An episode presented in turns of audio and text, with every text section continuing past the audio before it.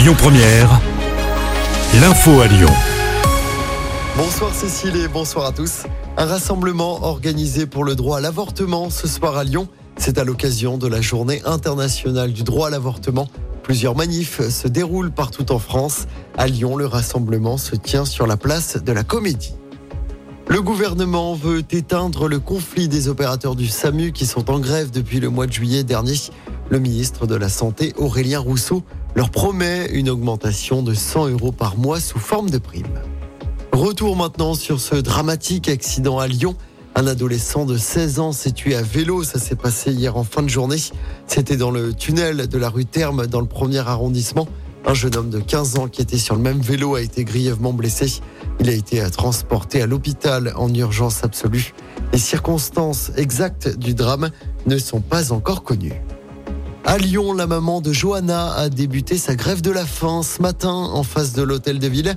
Johanna, c'est cette jeune fille de 15 ans qui avait été mortellement fauchée par un bus TCL en janvier 2019. C'était rue de la République.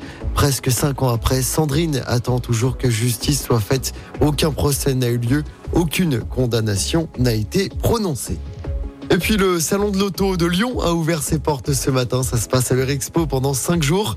Jusqu'à lundi, les fans de voitures peuvent découvrir 35 nouveautés et plus de 50 marques dans les allées. À noter que le salon est ouvert jusqu'à 22h ce soir. On vous a mis toutes les infos sur notre application. Allez, on termine avec du sport, du basket. Tout va bien pour l'Asvel. Troisième victoire en trois matchs de championnat pour les hommes de TJ Parker. L'Asvel a très largement battu le Portel hier soir à l'extérieur. Victoire 101 à 66. Prochain match pour l'Asvel, ce sera dimanche avec la réception de Monaco à l'Astrobal. Et puis le mondial de rugby se poursuit tout à l'heure avec un duel entre le Japon et les Samoa. C'est à 21h.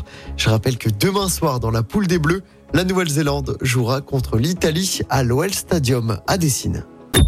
Écoutez votre radio Lyon Première en direct sur l'application Lyon Première, lyonpremière.fr et bien sûr à Lyon sur 90.2 FM et en DAB+. Lyon Première